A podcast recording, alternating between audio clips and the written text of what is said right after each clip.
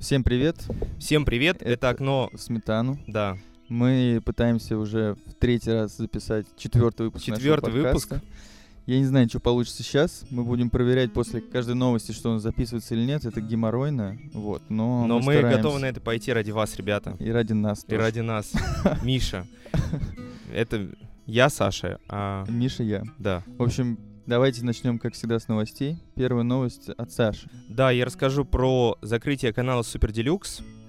Если кто-то знает, э, что такое Adult Swim, то это как бы э, соседние, скажем так, каналы одной и той же компании Turner Broadcasting Company. Вот, про Супер Делюкс э, стоит сказать, что он уже очень давно существует. Если кто-то про него знает, ему известны э, небольшие ко- короткие шоу оттуда, например, шоу Cheap Thrills, где чувак пытается сделать э, из подручных материалов а, дорогие брендовые шмотки. И тратить на это очень мало там денег. все это очень весело. Еще они прославились тем, что делали а, совершенно а, сумасшедшие live-трансляции на Фейсбуке. Например, они делали трансляцию, где нанимали людей на улице за, какие-то, за какой-то мелкий прайс, завязывали им глаза и заставляли их есть салаты, приготовленные из тех ингредиентов, которые выбирают зрители. Они реагируют как бы разными эм, эмоциями на Фейсбуке. Это, наверное, очень долго было. Ну, типа, люди быстро же, не быстро реагируют. А, люди, ну, у них э, стан- э, ставится таймер, М, где-то в течение минуты люди должны выбрать ингредиенты. м. После этого они уже готовят быстренько этот салат.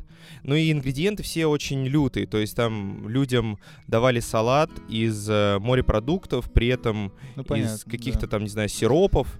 Ага. В общем, все смешивалось в таких разных пропорциях.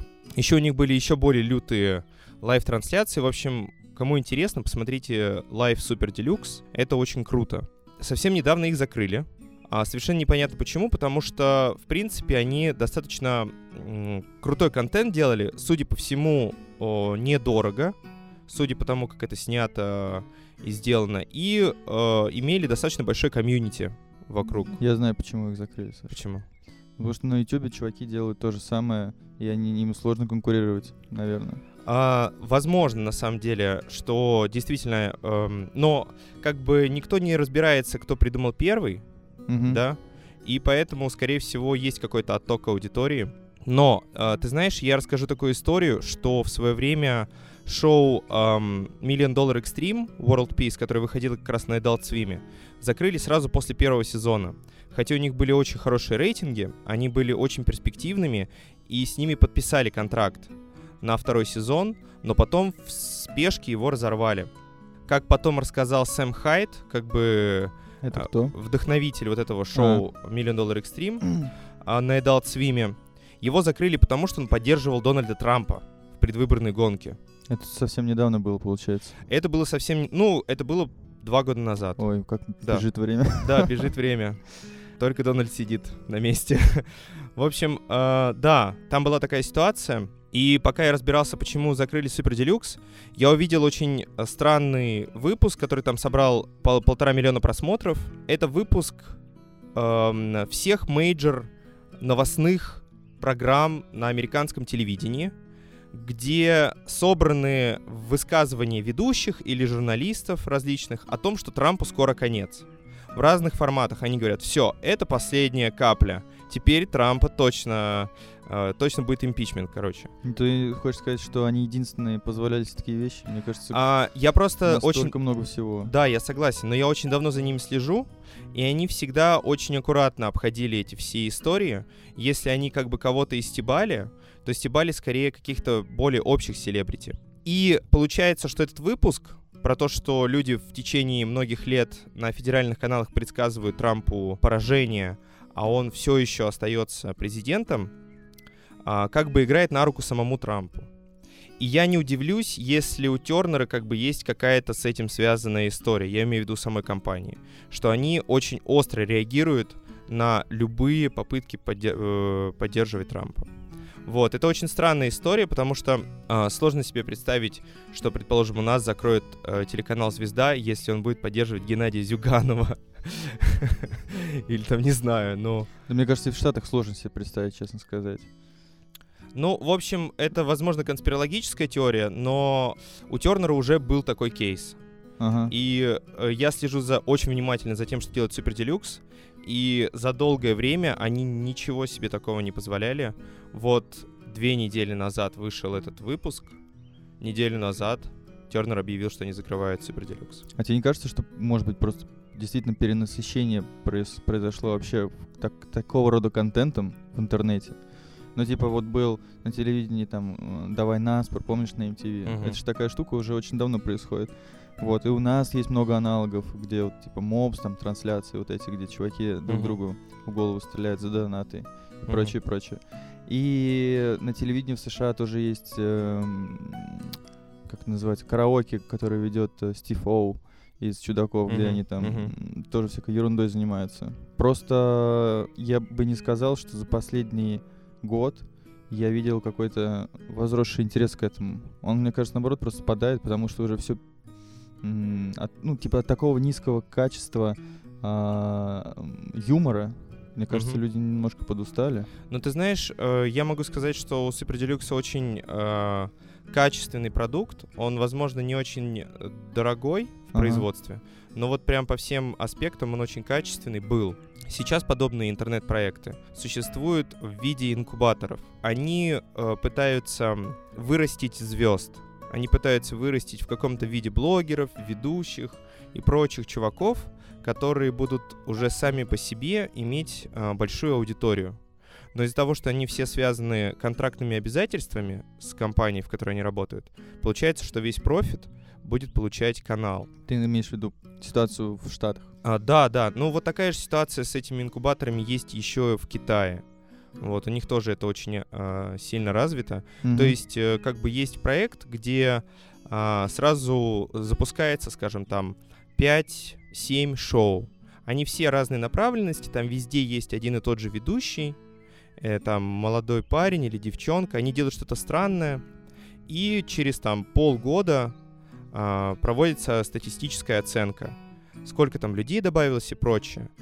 И, естественно, через некоторое время оказывается, что какие-то из этих ребят становятся популярными, и их уже начинают, ну, в общем, реально как в инкубаторе этих блогеров. Так, ладно, значит, мы далеко, растить. я понял, мы далеко Да. зашли что-то. А что с каналом-то? Он... Причём ну, он остался как инкубаторы? э, э, база вот мгм. этих вот, то есть все можно посмотреть, но я так понимаю, что ничего нового они не будут выпускать.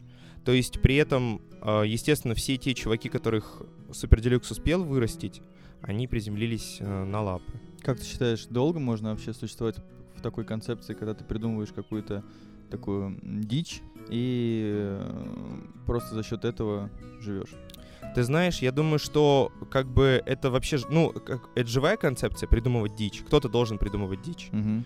Но э, мне кажется, что скорость м, придумывания дичи э, превышает скорость ее потребления. То есть люди не успевают привыкнуть к той дичи, которую ты уже произвел, а тебе уже скучно, хочется производить еще более лютую дичь. И таким образом ты потихоньку начинаешь как бы ам, терять свою аудиторию. Потому что они уже перестают вчитываться, они перестают внимательно это смотреть. И вот как раз-таки то, о чем ты говоришь, получается такой вал вот этого, вот этой жести. Видел э, на ютубе новое шоу относительно, где Вассерман э, задает вопросы, сидит, значит, э, в такой импровизированной лодке. Ну, нет, то- точнее как, он стоит за штурвалом, перед ним такая лодка, там сидят двое звезд приглашенных. А, например, там был Паша Техник и этот самый Кейв Стойнер. Мгм. Вот. По-моему, Мгм. они друг против друга были. На них направлены такие трубы в лицо друг другу. И Вассерман зачитывает вопрос, точнее не вопрос, а утверждение. И один из гостей должен либо сказать это правда, либо сказать это ложь. Если Ага. он угадывает, то в лицо сопернику из трубы вылетает какая-то шваль. Типа там э, рыбьи кишки, А какие-то бусины, Жесть. Ну это, чувак, какая жесть. Ты это придумал только Нет, что? нет, на ютубе такое шоу есть. Блин, я обязательно посмотрю. Оно Звучит очень заманчиво. реально очень скучно. Звучит Ну, заманчиво. посмотри. А можно нарезать, просто давай сделаем нарезку, где будет только моменты вылетания всякой швали в лицо. Аудио нарезку. Да, Ну, давай. мы не аудио. матеряться, мы будем... Просто будет пикалка такая сплошная, если мы запикаем. Слушай, я посмотрю обязательно. У нас полно такой дичи, на самом деле. Но это скорее японская дичь, чувак. Это скорее японско-китайская дичь. А то, что делал Супер Делюкс, это была более такая а, утонченная дичь. Я понял. Вот. В общем, очень жалко, что они закрылись, но а, я думаю, что Тернер не перестанет подобные проекты запускать. Свято место пусто не Да. бывает. Так, э, давай, вторая новость, которую мы сейчас будем обсуждать, честно скажем, в третий гребаный раз. В третий гребаный раз. Вот. Мне очень нравился Джон Хилл до того момента, как не пришлось говорить про него так долго. Я уже устал от него. Новость в том, короче, что Джона Хилл выпустил фильм, который называется «Середина 90-х». Угу. А еще он сделал большую промо-компанию к этому фильму. Да. сейчас перечислим, что он сделал. Он сделал, значит, э, ЗИН, который называется А24.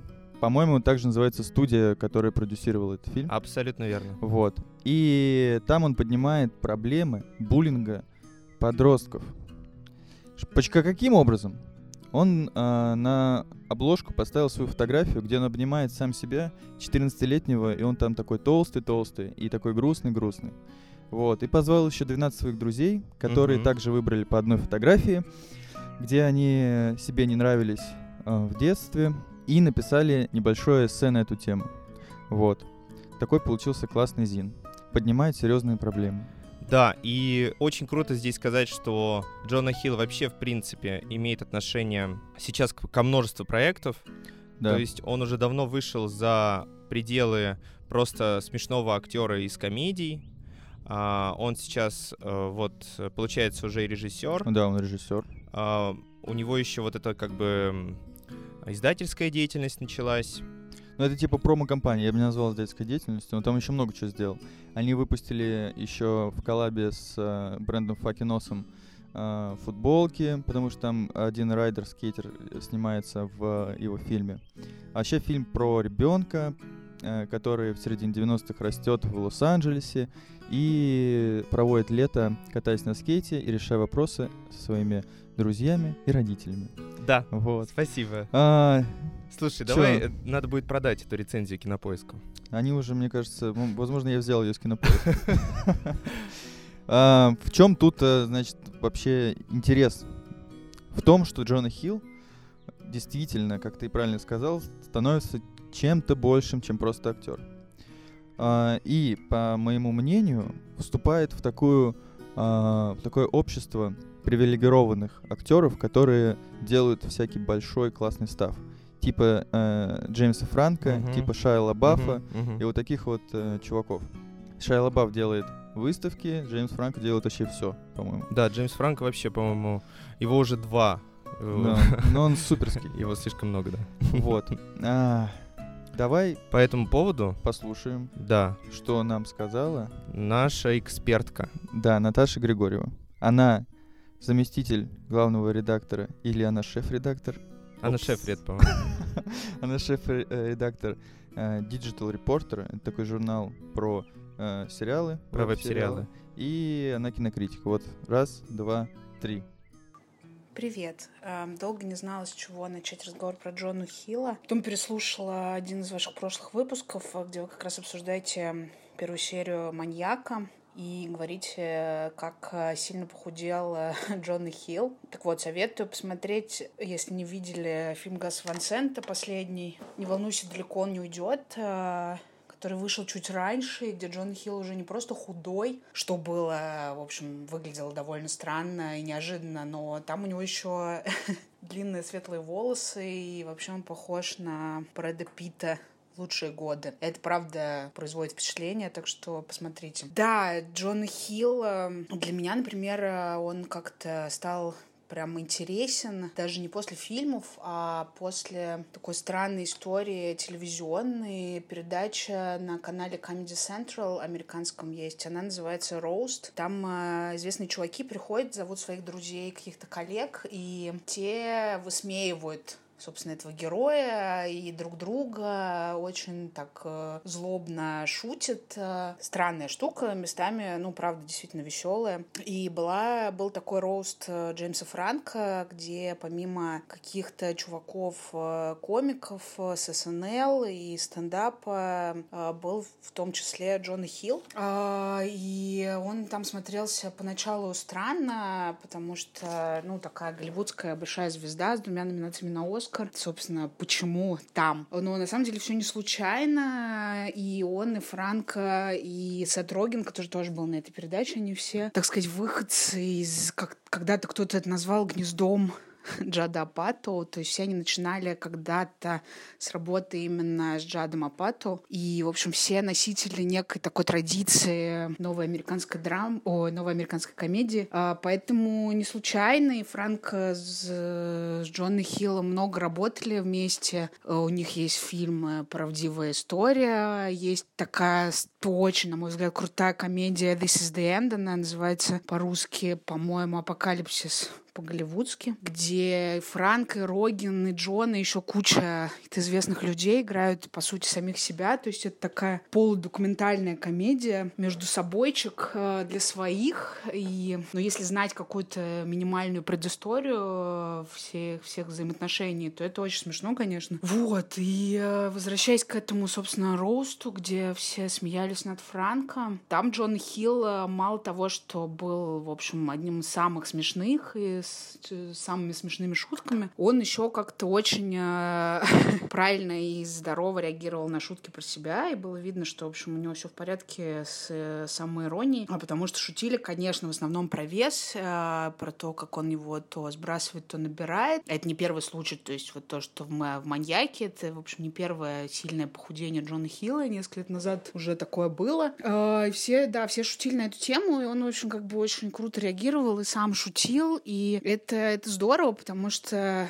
здоровое такое отношение, в, в, чем, в чем-то, наверное, терапевтическое, потому что явно это какая-то больная тема подростковая и детская. И вот этот Зин, который вы упоминали, где он, в общем, рассказывает о том, как э, о буллинге в подростковом возрасте, и фильм, который он снял как режиссер середины 90-х, где, в общем, тоже автобиографическая, судя по всему, история о какой-то травле детской. И, в общем, это все здорово, что это все переросло в какой-то творческом таком ключе идет и помогает ему э, развиваться и работать, и создавать какие-то проекты, и расти как актер, потому что очень интересно наблюдать, э, как из ну, как он преодолевает вот это амплуа такого веселого толстяка из комедии и превращается, в общем, серьезно драматического актера, в том числе, не отказываясь от комедии ни в коем случае, но показывая, что он может гораздо больше. И в этом смысле это касается, как бы, да, и, и Франка, и Шайла Баффа, которого вы как-то тоже упомянули в этом ключе. Тут история, наверное, про про людей, которые пытаются выразиться чуть больше, шире, чем просто в актерской профессии. И оказывается, что у них получается это так же хорошо, ничуть не хуже, чем сниматься в кино, потому что там Джеймс э, Франко, как мне кажется, не, очень неплохой режиссер и очень неплохой писатель. А Шая как бы создает какие-то арт-перформансы, и это странно и безумно, но тем не менее это интересно, если вдуматься, это правда какое-то, ну, это искусство. И все они так или иначе иначе использует, в общем, какую-то здоровую, здоровую иронию, здоровую самоиронию, шутит и над собой, и над зрителем в том числе. И это, наверное, их, может быть, объединяет, несмотря на то, что абсолютно три разные истории. И это показывает, в общем, что у людей есть мозги, что, надо сказать, для актеров, в общем-то, редкость. Ну, не так часто встречается. И это круто. Молодцы, ребята. Ладно, спасибо, Наташа. Спасибо, Наташ. Мы тебя еще позовем. Очень-очень круто было. И действительно чувствуется во всем этом такой честный вайб. Вот э, специально к этому выпуску я посмотрел ролик, э, как Джона Хилл проходит тест. На Genius. Да, на Genius. Его спрашивают про хип-хоп сцену 90-х. Угу. Он в самом начале говорит, что вообще считает себя достаточно просвещенным в этом деле человеком. И действительно, он угадывает 9 из 10 просов, и ему даже зачитывают, там, засчитывают, в общем, десятый, потому что он там... Дополнительный вопрос. Да, дополнительный вопрос ответил, да. Ну чё, классно, он ответил на те вопросы, на которые я бы не ответил. Да, чувак, и э, у меня сначала у меня было странное ощущение, что из-за большого давления на голливудскую э, публику сейчас, которое происходит из-за всех этих движений типа Мету и прочего, там, например, э, основательница движения Мету. Это что за движение э, такое? Движение Me Too. Я тоже. Э, направленное против э, харасмента женщин. Угу. Такое гиперфем-движение. Ну, я очень э, сейчас в общих чертах Причем говорю. тут Джона Хилл? При том, что основательница этого движения сказала, что вся голливудская публика, которая в свое время поддержала все это движение, что они все лживые, значит, сволочи, что все это неправда, они только делают, что пиарятся, и вообще э, беспринципные э, и, и так далее и тому подобное, в общем, неблагоприятные люди. М. И поэтому, когда я смотрел э, этот тест с Джоном Хиллом, я подумал, что, может быть, это тоже какая-то попытка запиариться, но на пятом вопросе я понял, что чувак реально очень хорошо разбирается в теме, и было очень приятно увидеть, какой он на самом деле ам, скромный и достаточно застенчивый чувак. Совсем как в 14 лет. Вот. Совсем как в 14 лет. Не, на самом деле, наверное, не совсем. Ладно, в общем. В общем, Конец буллинг новости. помогает людям становиться очень крутыми. О, фак. Нет, это плохой вывод, чувак. О, фак. А, Ладно, э, давай вернемся в наши реалии, московские 2018 года и музыкальные. Да, Новость номер три. Группа Пассаж объявила о том, что они уходят... на покой. Нет, они уходят в отпуск. Не уходит поразмыслить. Они уходят в бессрочный отпуск. Да. Что нужно об этом сказать? А, Существовали они три с половиной года. И за это время они успели стать, пожалуй, самой большой гитарной группой в Москве. Слушай, а тебе не кажется, что э, вообще что происходит с группой России. Буерак? Потому что мне всегда казалось, что как бы была на первом месте группа Буерак, ее немножечко типа догоняла группа Пассаж. Ну, была, была. В Вот так. общем, Они уже не собирают так, как раньше. м, Давай про пассаж говорить. Давай, Мне кажется, хорошо. больше, более интересная история. Почему? Потому что они написали пост а, большой, а, который после первого моего прочтения показался мне супер клевым. Я подумал, Мгм. о, чуваки вообще смелые, и они как-то, ну, знаешь, типа уходят на пике. а расскажи в А, двух словах, о чем Ты не читал Я читал А, просто, хорошо. ну, пост о том, что... м, давай лучше цитаты оттуда приведу. Вот, а, ну, блин, пост о том, что типа они они больше не чувствуют той душевности, которая была в самом начале. Ну, не совсем. Там не про душевность дело, а про обстановку вокруг и про то, что э, они не видят смысла больше быть такой большой и powerful э, группой, когда то, за что они выступали, когда были типа ноунеймами, э, больше они как бы не, ну, поменялся контекст, и больше они не могут за это Мгм. выступать. Например, Ну, они во многом, я так понимаю, выступали за а, появление музыкальной индустрии в России, правильно? она появилась, да. Мгм. Ну подожди, давай вот э, цитату одну тебе, Мгм. тебе приведу. Они пишут. И без того немногочисленные медиа, осваивавшие молодую культуру, проиграли войну за выживание торговцам лайками, просмотрами и спецпроектами, лишенными позиции и мнения по какому-либо поводу. Интернет из инструмента свободного общения стал коммерциализированным пространством, ничем не отличающимся от телевидения десятилетней давности. Вот. В принципе, мы об этом говорили в прошлом подкасте про музыкальные паблики. Мгм, Да, все верно. Вот. Видимо, чуваки. Ну, там еще есть цитаты другие на другие темы. Мгм. А, давай сейчас про это поговорим. Давай скажем дисклеймер, я, по крайней мере, что мне группа Пассаж в целом нравится. Мы тут не будем говорить о том, правильно они сделали решение неправильное.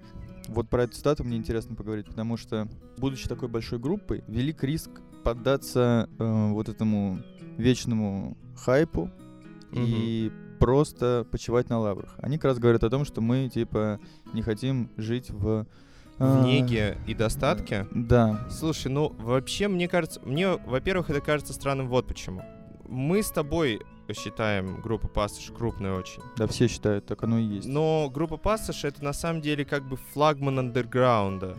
Но они уже далеко не андеграунд, чувак, они реально большие. Для нас с тобой, мне кажется, Миш, все равно как бы на массовом скейле, э, то есть, условно говоря, группе Пассаж до уровня популярности группы Ленинград э, не добраться никогда, наверное. Нет, мне кажется, добраться, но просто я бы не сравнивал э, ту группу, которая существует с середины 90-х, э, с группой, которая три с половиной года чисто ВКонтакте продвинулась.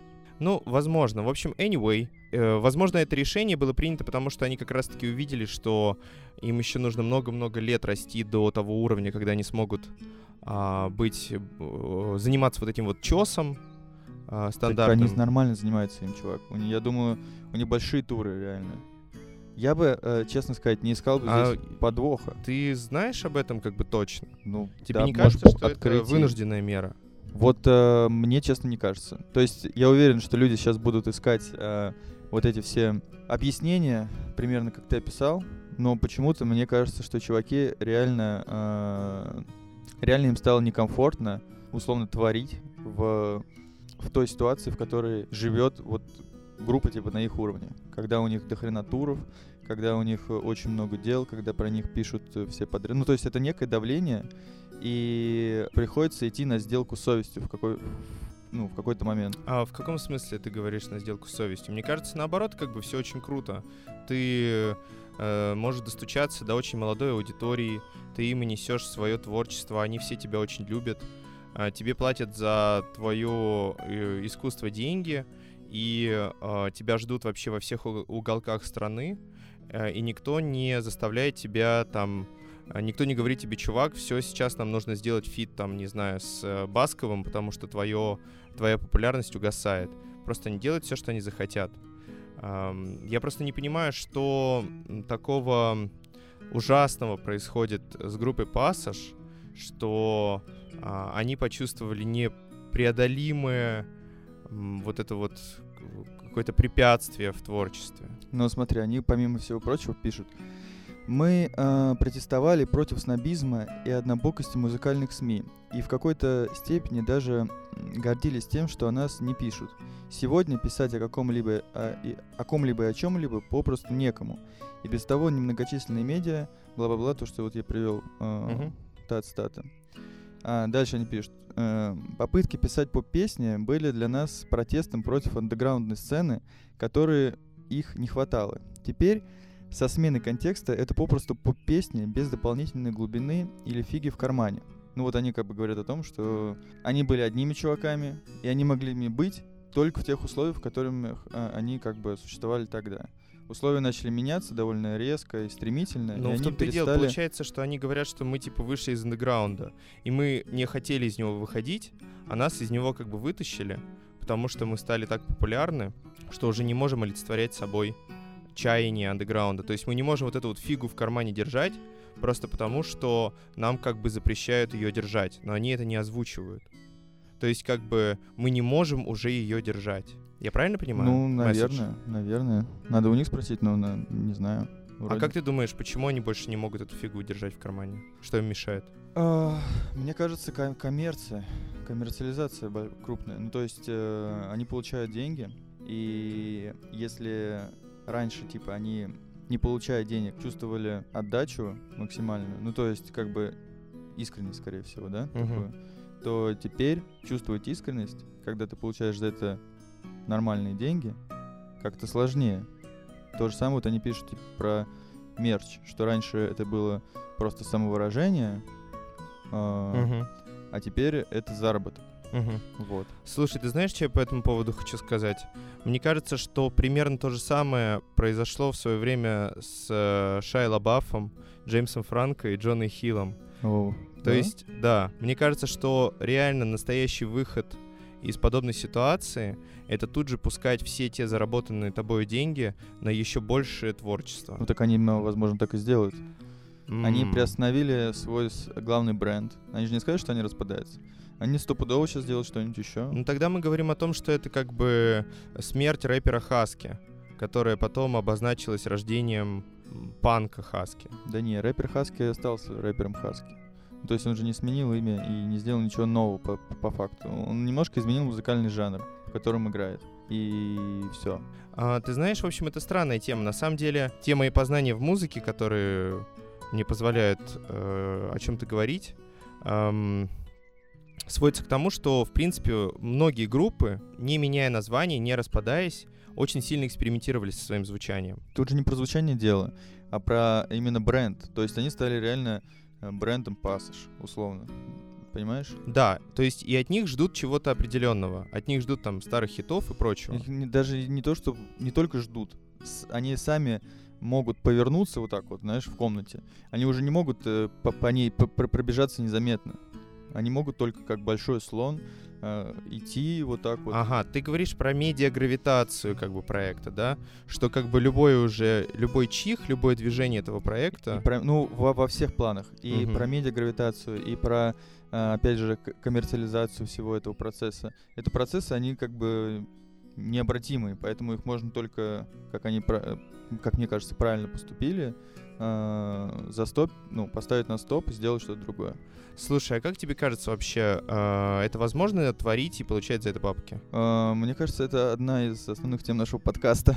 Мы говорим про Бэнкси, говорим про всех этих челов, которые продают свое протестное искусство. Да, Шепард Фейри, да. Да, Привет, и, кстати, кстати, вот бы э, Бэнкси сказал бы, чуваки, все, я ухожу, вот, снимаю, короче, маску, ухожу я на покой, потому что больше я ничего сделать классного не могу, а, потому что коммерциализация моего искусства, то, то да все, мерч. Да, чувак, ну вот. ты знаешь, что я тебе по этому поводу готов сказать? Подожди, подожди, короче, да. группа Passage, мне кажется, посмелее поступила, чем Бэнкси, который зарезал свою картину, тем самым подняв ее стоимость в 10 тысяч раз. А, вот, но, угу. ладно, подожди, не буду я так э, просто супер классно защищать эту группу. Дело в том, что у них э, продолжаются продажи мерча. Они их запустили, по-моему, совсем недавно в панк-фикшене. Угу. Вот. Так что э, какие-то средства для су- существования у них есть. Возможно, мерч подорожает, так же, как картина Бэнкси. Да не, конечно, нет, я шучу. коллекции Рубчинского после того, как а. закрыл, да, бренд? Ладно, я шучу. На самом деле, я за чуваков. А ты? Слушай, я вот что хочу сказать по этому поводу. Мне кажется, чел, что когда у тебя такая большая... Э, в общем, это ответственность перед фанатами. Это ответственность перед людьми, которые идут на твои концерты и платят за это бабки тебе. Ты им уже что-то должен ты много-много раз... Пон- понятно, что ты для них стараешься, ты делаешь музыку, но ты во многом это делаешь еще и для себя. И если ты какие-то решения принимаешь, исходя исключительно из своих эгоистичных пос- по- по- посылов, это значит, что ты на самом деле тебе наплевать полностью на твое фанатское, как бы, комьюнити, который ты выстраивал. В смысле, они же никого не обманули. Что за наезд? Не, чувак, ну это абсолютно правильно, я считаю. как бы, когда ты говоришь, чуваки, мы распадаемся, огромное количество людей на самом деле думают, что вы вот-вот, например, выпустите новый альбом. Так они же не сказали, мы распадаемся. Они идут в бессрочный отпуск, они вернутся. Хм. Там я почитал комментарий к посту, там очень теплые и приятные комментарии. Там есть вообще один комментарий, который получил 200 с хером лайков. Там чувак написал строчек 15, типа, «А, под ваши песни я попал под машину. Под ваши песни я первый раз расстался с девушкой. Под ваши песни тот-тот. Вообще. Не, очень милый комментарий. Не, ну я понимаю, о чем ты говоришь, но э, я к чему это веду? К тому, что в таком случае это просто поднятие хайпа по поводу того, что вы вот-вот что-то релизните новое. Да нет. Почему ты не веришь людям, Саша? Я не то, что не верю людям, я просто считаю, что эм, стабильное производство контента, когда ты за него получаешь деньги, это твоя работа. И если ты просто так говоришь, все, чуваки, я устал, я ухожу в отпуск, и неизвестно, когда я вернусь, ты оставляешь э, приличное количество людей в неведении, и в этот момент э, ты делаешь ровно то, что хочешь только ты. И потому чё? что твои фанаты, когда, если речь идет про музыкальную группу, хотят только одного, чтобы ты продолжал играть и продолжал их радовать своей музыкой. Вот. Ну и нафиг. Нафиг фанатов? Ну да. Ну такое. Ну блин, что это за... Такое. Это очень странно. Так себе ты, вообще. Ты вырулил на какую-то тему, а, пытаешься обвинить людей в том, что они не думают о других людях. Но, да. блин, Абсолютно верно. Эти люди им Не. деньги платят за концерты. И что, они сходили, они сделали им шоу за все концерты, на которых они э, сходили. Да, но и теперь они просто говорят, все, чуваки, э, мы уходим в отпуск, потому что нам так захотелось прямо сейчас. Они не Да. говорят, все, ребят, мы сейчас выпустим альбом, вы его слушаете, а пока Они вы никому ничего не слушаете должны, альбом. чувак. Никому ничего никто не должен. Это же музыкальная группа. Так в том-то и дело, Миш, что мне кажется, что никому никто ничего не должен, когда вы играете в андеграунде, Нет, когда у вас фига что? в кармане. А когда вы зарабатываете на этом бабки, и вы подписались на эту штуку, И что? и вас ждут люди, и прочее, прочее, прочее, и вы несете ответственность перед людьми, которые потребляют контент, который вы производите. Не, я так не считаю. Я э, не считаю, что тот факт, что ре- у ребят очень много э, фанатов, обязывает их бесконечно заниматься тем, к чему у них э, остыл интерес, в чем они себя не чувствуют больше способными сделать что-то действительно классное для тех же самых фанатов. Сделать это искренне и круто. Как они могли это делать в других условиях. Поэтому Ну, самым надо- честным Надо будет... постараться просто. Нет, нет, самым честным будет сделать то, ну, типа, сказать, как они себя чувствуют, и что-то изменить, сделать что-то новое. Да, абсолютно верно. Желательно побыстрее. Желательно, причем, чувствуя это заранее, ты как ты продолжать... говоришь, как фанат группы Пассаж, Саш, я понял. Нет, ну почему? Ну, потому что они тоже так говорят, типа, чуваки, возвращайтесь быстрее, пожалуйста. Типа того, наверное, да, потому что... Ну, на самом деле, правда, мы ждем, наверное, возвращения с чем-то интересным и новым, потому что чуваки доказали, что они могут сделать группу за три с половиной года, которая станет самой большой группой. Это Да. прикольно. Я надеюсь, что э, у них все эти проблемы уйдут куда-нибудь, они найдут способ работать э, в той же самой сфере. Ну, то есть, э, а, я так понимаю, что любая вещь, которую они сейчас делают, тоже будет, скорее всего, коммерциализирована, раз у них был такой успех. Не хочешь ли дать какой-нибудь совет? Группе Пассаж? Ну да, как... э, Безусловно. Э, не брать отпуск. Нет, нет, практический совет. По Практический перезапуску. совет не брать отпуск, идти срочно в студию, записывать новый материал. А, окей. Придумывать новый офигенный материал. Ладно, ладно. Ладно, давай к последней новости. А, Последняя новость такая про Москву во многом. А, Есть такая Ховринская больница. Ты знаешь, что такое Ховринская больница? Да. Это, для тех, кто не знает, это супер старый а, заброс. Заброшенная Ховринская больница. Еп. В ней снималось множество клипов, в ней снималось множество фотосессий. Она обросла кучей слухов и легенд И все там ей приписывают и сатанинский ритуал. В общем, короче, Ховринка это типа суперизвестное место. А, там несколько было смертей. По-моему, была смерть там с Тарзанкой э, человек. Ну, в общем, anyway, культовое местечко. А, и вот ее сносят. слава богу. Это вообще такая история. а, был ли у тебя какой-то такой период жизни, когда ты шарился по забросам? А, Один раз, знаешь, вот этот вот заброс на Китай-городе, который сейчас там построили вот эту горку китайгородскую, да, вот этот вот парк. И там есть больница, вот эта заброшенная. Вот я там был. И там наверх прям поднимался на купол туда. Вот.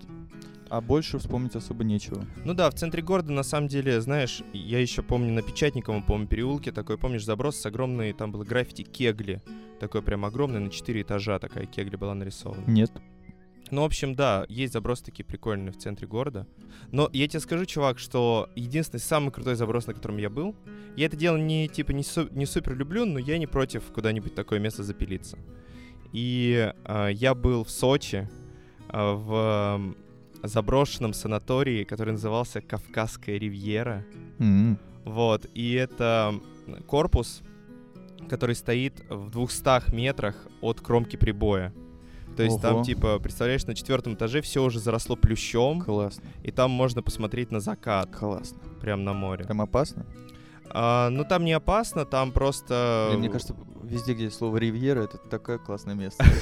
Оно просто сразу так пахнет приятно. Э, А, все- Всей романтикой. Так. А, как ты относишься к тому, что вот помнишь, мы с тобой говорили в первом подкасте о кинотеатре Прага, что вообще как бы сносятся вот такие какие-то знаковые места в городе, и как ты относишься к тому, что на их месте чаще всего вырастает жилой комплекс или торговый центр? Ну, Ховринскую больницу мне вообще не очень жалко, потому что меня с ней вообще ничего не связывает. А, Я помню, у меня был вечер, когда я болел, наверное, даже два вечера. И я посвятил их э, полностью тому, что отсматривал на ютюбе м, блогеров, которые лазят по всяким вот таким вот Мгм. шнягам. Мгм. Вот. Это было занимательно. Это, ну, блин, если бы я не болел, это было бы очень скучно. А так, все, кроме этого, больше ничего. И тот факт, что там построят что-то нормальное, и этот огромный пустырь перестанет пустовать, перестанет э, тянуть к себе э, молодежь, которая там э, распивает спиртные напитки и калечится. Да ну, и слава богу. Не, ну come on, это, мне кажется, не настолько это культовое место, чтобы жалеть о нем. Слушай, а как ты относишься к теме, когда люди забираются на всякие супер, ну типа а, не именно в заброс, а типа забраться на шпиль какой-нибудь типа заброшенной башни? У меня очень э, консервативная точка зрения на этот счет. Можно упасть. Не знаю, мне не интересно это вообще. Чё, чё я о них думаю? Я думаю о них как о людях, которые... Если я еще раз заболею, я, может, посмотрю их видос. Ну, слушай, я думаю э, во многом о них как о таких своеобразных урбан спортсменах. Понимаешь, что типа... Ниндзя. Ну да, но вот эта вот тема с урбан ниндзя, типа паркур, там вот Слушай, ну смотря тема. как это представлено. Можно это сделать отстойно, можно сделать со вкусом. Например, есть чуваки, которые э, документируют свои вот эти вот э, похождения очень подробно и делают это интересно. То есть они, э, скажем, отправляются в какой-нибудь Шанхай, Мгм. э, там идут, документируют, как они встречаются там с каким-нибудь ме- местным чуваком, который показывает им одну крышу, с которой можно увидеть там типа шпиль, на который они хотят забраться, они отслеживают охрану и все такое, это вот у них все задокументировано, и это можно смотреть как 12 друзей Оушена, условно, как какая-то классная подготовка. Это более-менее интересный э, тип контента. Тоже своеобразный, но он сделан со вкусом. Вот. А можно посмотреть просто, как э, чувак ходит или на гироскутере катается по краю крыши, и это вызовет у тебя э, поджилки затрясутся. Вот. Но это просто спекуляция на обычном базовом страхе высоты. Мне кажется, это не очень прикольно. Вот. В общем, побольше прикольного контента из прикольных мест, а то... И не обязательно за- для этого на самом деле лезть на эту крышу. Come on. Можно что-нибудь... Просто опасно, не знаю, мне беспонтово. Я знаю, вот есть трейсеры, которые Ребята, как не, бы- не надо лазить на крыши, а, покупайте микрофоны, записывайте подкасты. про людей, которые лазят. Про людей, которые лазят на крышу. Окей, Итак, мы переходим к главному кусочку пирога да, в этот сме- со сметаной. серый, осенний, а, дождливый Вечер. мы поговорим Про веселье. про веселье. Я не знаю, как про это поговорить. Я это предложил, но дальше вообще не подумал. Но ты согласился, и ты сказал, что у тебя есть подводка к этому. Да, я только что ее озвучил. Блин, да, это все? Да, это все, что я придумал. Чувак. Ладно. А, Что, будем задавать друг другу вопросы? Какой был самый веселый день твоей жизни? Не, ну слушай, на самом деле, эм, давай вот о чем поговорим, чувак. Помнишь, ты рассказывал, что ты приходишь на пан-концерты и чувствуешь опасность, что тебе могут разбить лицо. Я говорил, что наоборот не чувствую такой А, опасности. ну да, но ты говорил, что типа вот тебе нравятся те концерты, где это ощущение опасности присутствует. Ну, как минимум. Ну, точнее, не то, что мне, мне нравится. Ну да, можно так сказать, окей. А это имеет отношение к веселью? Хм. Нет. То есть эм, тебе не Вообще, кажется, ладно, что... может быть, имеет. Я не знаю. Как... Но я к тому говорю, что... К удовольствию имеет отношение, но не к веселью. Вот. Вот. в том-то и дело, типа веселье, как вот это фан, времяпрепровождение, тебе не кажется, что оно довольно сильно переоценено, Опа. скажем так? Нет, не Ты не кажется. думал о такой Наоборот, перспективе? оно, мне кажется, не то, что не пере- переоценено. Его так мало, ну, лично мне так кажется. В целом у людей вообще. Что оно, наоборот, недооценено. А тебе не кажется, что просто э, как бы есть уже такая большая шкала веселья, что на самом деле весело? Ну, то есть, условно говоря, какое-то время назад первая серия мультфильма «Мадагаскар», или там, не знаю, Шрека первого, вызывала у людей просто гомерические приступы смеха. Им очень нравилось смотреть это в кино. это было весело и круто. А сейчас, когда выходит настолько же, на самом деле, если сравнить как бы эти два там мультфильма, а, настолько же смешной мультик, но мы так присытились, что мы за весь мульт смеемся трижды. И как бы от этого мы говорим, что вот веселье стало меньше. Может быть, мы просто стали... Мы стали старше, Саш. Ну нет, разборчивее его потреблять. Веселье, веселье. не потребляют, а им занимаются, мне кажется. Его чувствуют. Ну да, его проживают. Мгм. Вот, потому что ты можешь получать удовольствие. а, смотри, мне кажется, веселье это э, подкатегория удовольствия. Мгм. Вот. Это не высшая точка удовольствия, не низшая. Это просто типа некая подкатегория. Мгм. А, и э, нужно набрать какой-то, знаешь, вот как в GTA нужно поиграть 5 звездочек, то же самое в удовольствии нужно набрать 5 звездочек, чтобы тебе стало весело. Вот. Не все как бы вещи будут выдавать тебе эти 5 звезд. Какие-то работы, потом они перестают работать в какой-то момент. Ты же меняешься, все меняется. Вот. И просто мне кажется, что в данной, на данном этапе моей жизни мне м, одновременно и легко себя развеселить, и одновременно порой сложно. То есть потому что какие-то былые а, сценарии уже перестают работать. Мгм. Вот. А как тебе кажется, со временем этот баланс меняется, как бы, то есть, э, э, скажем так, у тебя становится все меньше вещей, или одинаково, типа, у тебя одинаковое количество уходят и уже не работают, но при этом добавляется такое же количество Знаешь, вещей. мне кажется, нужно постараться, чтобы не растерять вот эти вещи и приобретать новые. Потому что, безусловно, со временем они идут лишь на спад. Если ты не будешь э, как-то развиваться, то ты не будешь находить новые э, возможности для того, чтобы развеселиться. Слушай, скажи, пожалуйста, а у тебя был такой период жизни или такая ситуация, которую ты сейчас можешь вспомнить, когда а, ты как бы чувствовал, что что-то весело, что тебе что-то нравится, но кто-то тебе запрещал по этому поводу веселиться? У тебя бывали такие моменты? Блин, наверняка бывали. Я сейчас не могу вспомнить. Я давай я подумаю, ну вот на протяжении подкаста, если вспомню, то я тебе скажу. Это интересный, интересный вопрос. О, знаешь, ладно, я подумал. Короче, э, эта история во многом про guilty pleasure. М-м. То есть э, тебе бывает же стыдно за то, м, за какие-то вещи, которые тебе кажутся веселыми, смешными, делать их классно а, с одними людьми, с другими людьми тебе их делать не классно. Может быть и классно, но человек тебя не поймет. Вот, или осудит. Или, может быть, ты не знаешь, как он на это реагирует, ты начинаешь веселиться. Например, мы с другом на протяжении многих лет любили плевать с балкона вниз на а, несколько этажей ниже, там почти везде находится вот это вот, э, как это сказать, Козырек? козырек, да. И это очень тупое удовольствие, а, так, чтобы слюна растянулась на максимально длинно, попала в козырек, растянулась на максимально длинно вниз. Вот.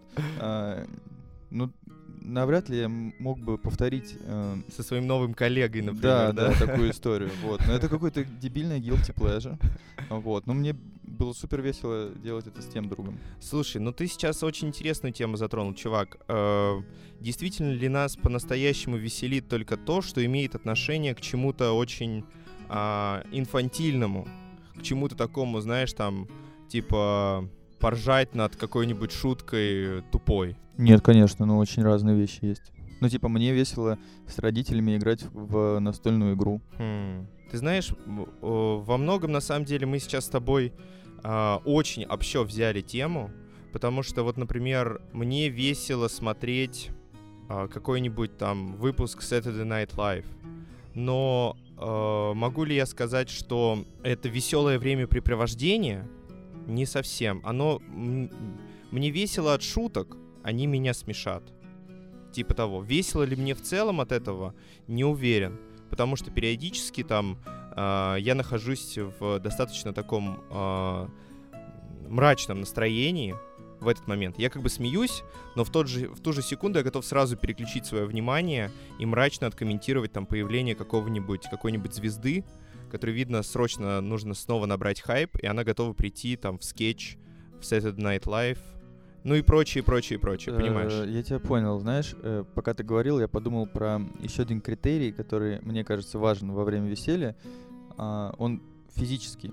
Э, Вот когда ты смотришь Saturday Night Live, и одновременно, да, ты можешь там переключиться и на какую-то серьезную штуку, как ты ощущаешь э, себя физически? Мне кажется, что во время веселья ты должен быть, э, ну, условно, бодр.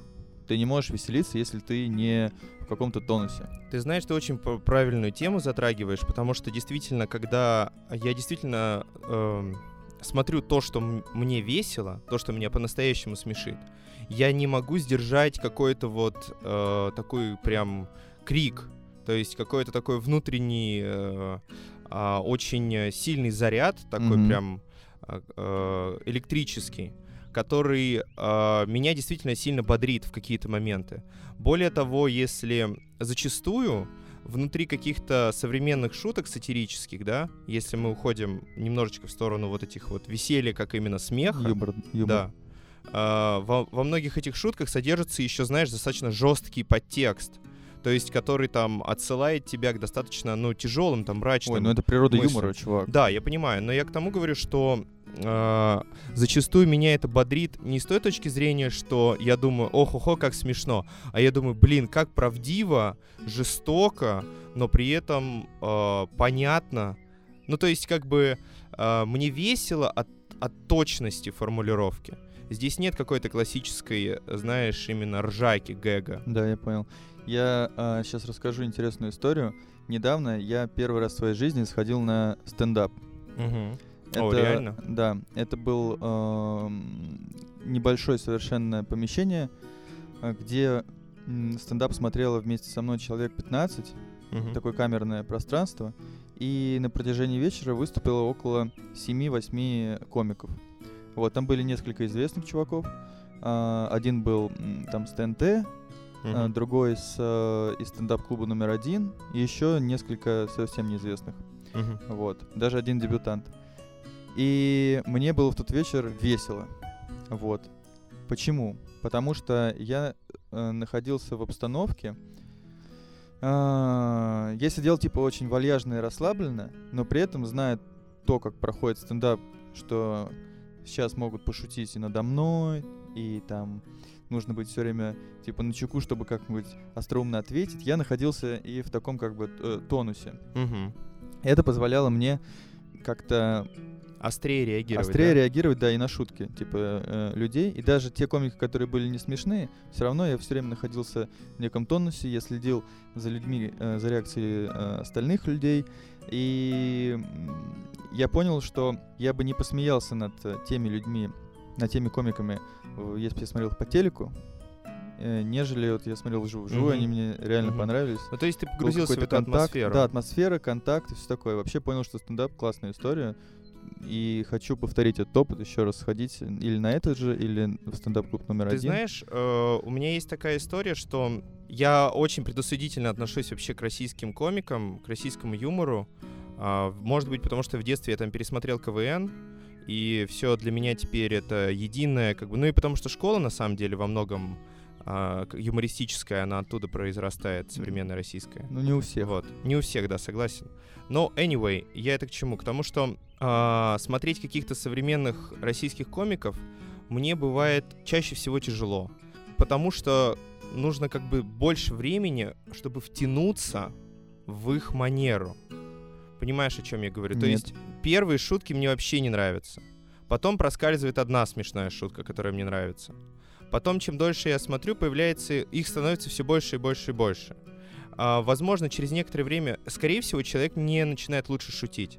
Но я просто э, погружаюсь как бы в ту парадигму, в которой он существует, где он, что он считает смешным, а что он считает не смешным.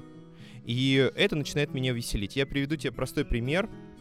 Uh, я никогда не смотрел Comedy Club и всегда обходил это стороной, потому что мне казалось всегда, что это э, низкосортный юмор. Yep. Вот. И как-то раз меня мой друг уговорил uh, посмотреть песни Эдуарда Сурового. Это такой м, персонаж Гарика Харламова. Когда он берет гитару и поет uh, жуткие песни, чаще всего связанные с, с пошлыми шутками. Mm-hmm. Вот. И э, я помню это э, очень живо, что мы сели вдвоем перед телеком, э, включили на Ютубе 40-минутную запись, И первые 10 минут я сидел с очень кислой миной на лице. Мне казалось, что это все какой-то трэш. Но сейчас я знаю почти все песни э, Эдуарда Сурового наизусть. Потому что к 30-й минуте я просто уже ржал сильно. Это очень странно, я вот не замечал за собой такого. Понимаешь, о чем я говорю, да? То есть как бы веселье, которое от которого ты не можешь никуда деться, и поэтому тебе не остается ничего другого, кроме как начать веселиться. Блин, я такого не испытывал, честно тебе скажу. Я просто особо, в принципе, мало есть э, российских комиков, которые мне нравятся.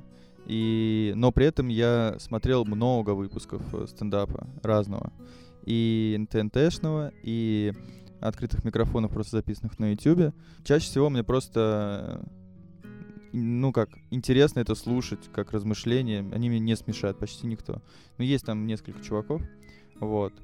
Э, Но так, чтобы я вот смотрел, смотрел, а потом мне вдруг стало смешно, и я нач- начинал смеяться, такого не испытывал. М. Ну, ладно, слушай, давай поговорим про какой-нибудь другой аспект веселья, Давай. потому что не э, юмором единым. ам, э, какое веселье у тебя бывает от творчества? А Можешь ли ты как-то характеризовать это веселье и посещает ли оно тебя? И что это за подвид веселья? Хм. О музыке, скорее всего, пойдет речь, потому что сложно сказать, что мне весело бывает рисовать или там дизайнить что-то, потому что все-таки это скорее какой-то увлеченный процесс, нежели веселый процесс. А вот когда мы занимаемся музыкой, мне часто бывает весело. Но тоже это в основном, а, когда мы что-то придумываем новое. Слушай, то есть э, речь идет о сочетании. То есть, когда удается как-то сочетать несколько элементов, и они сочетаются очень точно и удивительным образом. Потому что, ну, как бы, у меня это так выглядит. Мы иногда играем, да, и в какой-то момент мы начинаем играть что-то взявшееся как будто бы из ниоткуда. То есть это обычный джеминг, да, то есть обычная такое импровизированная, а, импровизированная игра, но откуда-то вдруг в этом появляется что-то очень красивое и Или тупое. или тупое, но при этом какое-то вот это ощущение веселья, то есть все равно, знаешь, в этом есть что-то очень позитивное. Да, да, безусловно, веселье связано с позитивом. Это находится в этом мире, мире позитива. А, знаешь, тут э, вот что бы я хотел э, ограничить. Вот когда я как-то экспрессивно, например, э, проживаю песню во время ее игры, там, или пою, или играю, и типа полностью выкладываюсь, это не равно веселью. Далеко мгм, не равно веселью. мгм. Ну, то есть это работа, как бы, Это скорее, да? сочетание эмоций других. Вот, ну потому Мгм. что, как бы, э, безусловно, там есть и радость какая-то, но там полно других эмоций, и они друг э, с другом борются, как бы, и поскольку их много, появляется эта экспрессия и прочее, прочее. Вот. Веселье это скорее а, меньшее количество эмоций. Это какие-то определенные. Ну, то есть радость. Слушай, вот ты сказал смех. про э, э, эмоций. существование веселья в позитивном мире. А скажи, у тебя было когда-нибудь э, злое веселье? То есть, эм, ну, когда у тебя все идет наперекосяк в жизни, все плохо, но почему-то в этот момент ты как бы наполняешься какой-то такой решимостью двигаться вперед, и э, появляется какая-то такая, знаешь, искра веселого безумия. Да, конечно. То есть, как бы вот это веселье, оно... эм, ну, то есть, это же Это компенсация, да? спасительное веселье, чувак. Спасительное веселье? Конечно, да. Ну, то есть э, ты ам, берешь откуда-то этот вот заряд, э, как ты правильно сказал, решимости, вскрываешь, на- это знаешь, как ты едешь в Need for Speed, играешь и нажимаешь на вот этот На газ, нитро. на нитро, да. Это вот такая история. Вот. А, Но не надо путать со злорадством. Хотя это тоже, возможно, под вид веселья. Ну, то есть, эм, в принципе, практически все штуки, которые эм, заставляют тебя бодриться, каким-то образом относятся к веселью. Возможно. Ну не, ну подриться можно и... Но вот когда тебя посещает какая-то холодная решимость что-то сделать, тебе, конечно, не весело, но можно ли представить себе, что человек, находящийся в сильной депрессии, в негативном ощущении мира, будет э, очень производительно что-то делать. Ну, наверное, нет, потому что депрессия тебе вообще плохо очень. Тебе Какие у тебя символы ассоциируются с весельем? Символы вообще? Да. В смысле? Ну вот что ты можешь, э, какой-то мудборд, давай составим мудборд веселья. О, круто, давай. Значит, э, во-первых, это танцы. Оу, е. Во-вторых, это солнышко. Оу, е. В-третьих, это... э, блин, даже не знаю. Что бы еще? Танцы солнышко. О, солнышко. блин. Е. Хоровод, хоровод. Э, Не знаю, знаешь, ощущение... э, Меня все время веселило и как бы так э, бодрило нарушение какого-то, ну, не типа не закона, а чего-то... Нормы. Нормы какой-то о- обыденной. Условно, когда ты идешь будний день не на работу, а просто идешь, короче, по улице, ты понимаешь, что вот, э, значит, существует вокруг тебя куча людей, которые идут на работу, в метро едут туда-сюда, а ты э, сквозь толпу идешь просто так, вот. И Мгм. этот факт Мгм. даже в э, угрюмую погоду заставляет меня веселиться. Мгм. Я начинаю пинать э, камешки и так далее, и так далее. Слушай, это вообще э, интересная тема, чувак. Мы говорили, мы начали об этом говорить, что это достаточно э, инфантильная история, то есть многое, что мы считаем веселым, берется из детства, получается. Конечно, да. А, то есть эм, ощущение того, что можно что-то сделать, что тебе запрещают, Или возможно, ты сам себе запрещаешь. или ты сам себе запрещаешь, да. А, возможно, как раз-таки является вот этим вот триггером основным для того, чтобы тебе стало весело. Ну, одним из, да. Ну, с детства это, безусловно, связано, конечно. То есть, когда ты веселишься, ты отпускаешь себя, снимаешь все запреты, которые накладывал э, долгие-долгие годы взросления, и становишься ребенком. Слушай, как ты думаешь вообще, это как концепция существования общества э, возможно когда-нибудь э, у человечества? Все время быть веселыми? Нет. Все время быть как бы детьми. Ну, нет. Потому что входит... э, Потому что не все так просто. С куча всякой ерунды, она обвешивается... Ты обвешиваешься ей не просто так. Вот. А это... Просто нужно уметь управлять э, собой, как бы своими эмоциями. Вообще, ну да, вот. Да, блин, не управлять эмоциями. В общем, нет, невозможно. Потому что очень сложно жить в мире, где есть другие люди. Хм.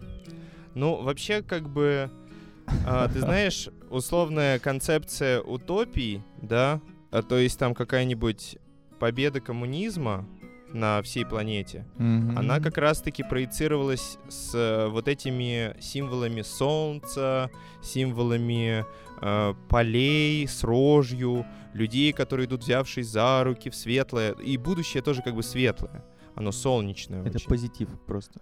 Мгм. Что не, ну, не равно веселью, да? Тебе не кажется, что мы сейчас проживаем в такую немножечко наоборот э, довольно декадантскую эпоху?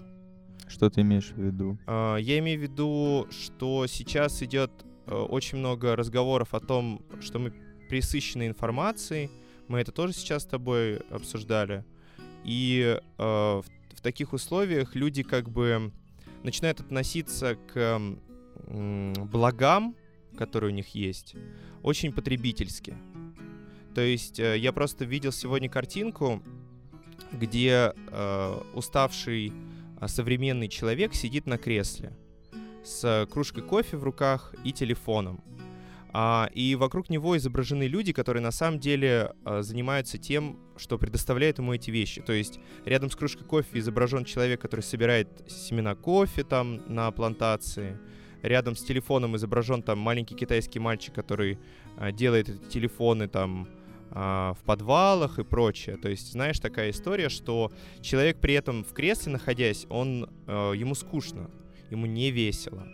Вот. Э, нет ли у тебя ощущения, что мы наоборот, имея так много поводов и возможностей веселиться, совсем этого не делаем, и что самое главное, потеряли умение это делать? Во-первых, в целом я с тобой согласен, но если нарисовать этого человечка веселым, он сразу станет веселым. Это я к тому, что мы можем это контролировать, и как я начал с того, что э, нужно уметь находить все время новые способы, когда старые перестают работать. Вот. Это значит вообще, в принципе, жить полной жизнью, условно. Никогда не унывать. Ну да. Нас правильно учили советские мультики, чувак. Блин, мне этот... Я сам начал этот дрейф в левую сторону. Ну чё, нормально. Ладно, повеселимся, послушаем музыку. Да, послушаем музыку. Итак, э, первую песню поставлю я. Она называется «Нальчик плюс 7» и куча других цифр э, бессмысленных. Может и со смыслом. Группа Соль Вычегодск. И так слушаем. Короче, сейчас я буду ехать без рук. Вот моя рука. А! Вот мой байк. Очень опасный склон. Но я не сцу.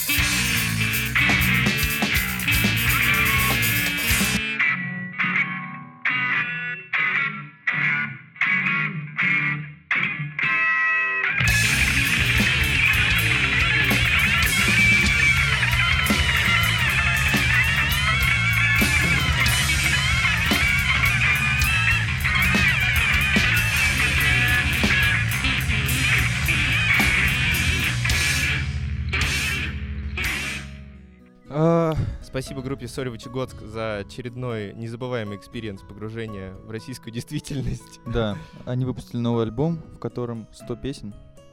И э, мне кажется, это очень веселый альбом. Почему? Вот ты, ты слышал начало этой песни? Тебе не стало Да, весело? мне очень весело, да. Но э, расскажи просто поподробнее, почему ты так считаешь. Потому что... Вот. Спасибо.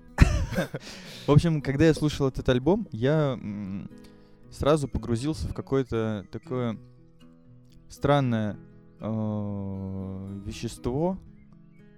Собственно, музыка их. Это для меня какое-то море бес- бескрайнее. Потому что треков реально 100, они слипшиеся друг с другом, постоянно там включаются нарезки из э, каких-то телепередач или YouTube-видео или чего-то такого похожего. В общем, все, что подчеркивает и описывает как бы российскую действительность, да, Мгм. вот эти все очень знакомые нам голоса. Э, Мы можем не, мы могли не смотреть этих видео, но мы знаем, что сейчас будет что кто-то упадет или врежется на машине, или сейчас будет какой-то, не знаю, терка с кем-то. И на фоне очень иронично вдруг начинает хреначить какой-нибудь э, саксофон, или вдруг хай-хет включается, или вдруг вообще они все вместе начинают колоть тебя. И мне кажется, очень весело делать было им этот альбом. Поэтому, ну как может быть, блин, не весело? Ты с- Слушай, ну вообще ребята очень э, хорошие. Ам, они делают клевое мероприятие Битва Бритва. Мы уже не первый раз про него упоминаем в наших С подкастах. учетом того, что мы записываем третий раз Да. этот выпуск, мы А, слушаем, да? кстати, одну и ту же песню, надо сказать. Э, Нет, да. нет, другую. У них же их 100, ну, в смысле, ну, альбом. Хотим обратить внимание, короче, на них. Да, да, Соль Вычегодск — это клевые ребята. А, и занимаются очень-очень интересным делом. Все, давай я поставлю следующую песню. Это Отто фон Ширак, один из моих самых любимых исполнителей. А, Он из Майами, представитель бас-сцены в Майами. Я включал его трек в первом выпуске. Uh, это трек с того же самого релиза, но я думаю, что прошло уже достаточно времени, чтобы я смог к нему вновь вернуться, потому что он мой любимчик.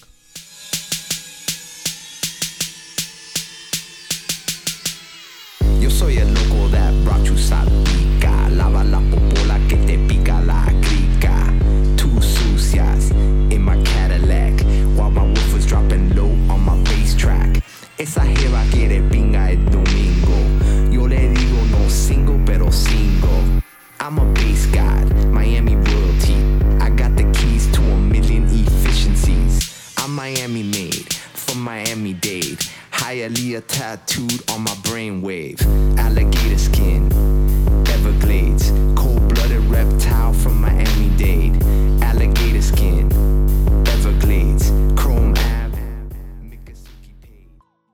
Я уже знаком с творчеством этого чувака, и этот трек э, не то чтобы меня удивил, но мне, безусловно, стало еще веселее, чем было. Вот. А, Ну, я рад. Да. В чем успех, э, точнее нет, в чем секрет веселой музыки? Как ты считаешь, Саша? Ты знаешь, что я тебе скажу вот как? Мне кажется, что внутри веселой музыки люди понимают... э, а, люди очень иронично к себе относятся. Я точно знаю, что Отто фон Ширак очень иронично к себе относится. То есть становятся детьми. М, Значит ли это, что ты... Ну, то есть, когда ты можешь над собой посмеяться, становишься ли ты ребенком? Э, Ну смотри, вот сейчас я слушал эту песню, и я представлял, как я танцую как-то вот так. Ну, типа, я не то чтобы смеюсь над собой, я просто делаю движения, которые мне нравятся. Вот. Они очень странные, и скорее другим людям будет смешно. Просто по-детски, как бы, да? Вот. Это Не то чтобы знаешь, самоирония. этого слова. Сейчас я вспомню его. Сейчас. Говори в микрофон. А, не, беспринципно, это не безапелляционно сейчас. Чувак, говори в микрофон. То есть, когда ты, когда ты можешь это позволить себе делать без комплексов, да? То есть ты не комплексуешь по этому поводу совсем. Да, То есть дети не э, комплексуют. н- не комплексуют, не подвержены каким-то социальным установкам. То есть они не думают, что их кто-то сейчас осудит или как-то отреагирует на то, что они делают. Надеюсь.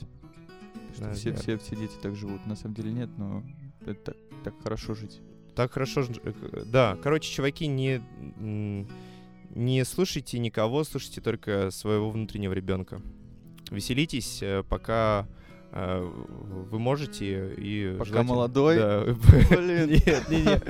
Веселитесь, короче, Пока во все молодой. в то время, мальчик. когда у вас есть возможность повеселиться, веселитесь.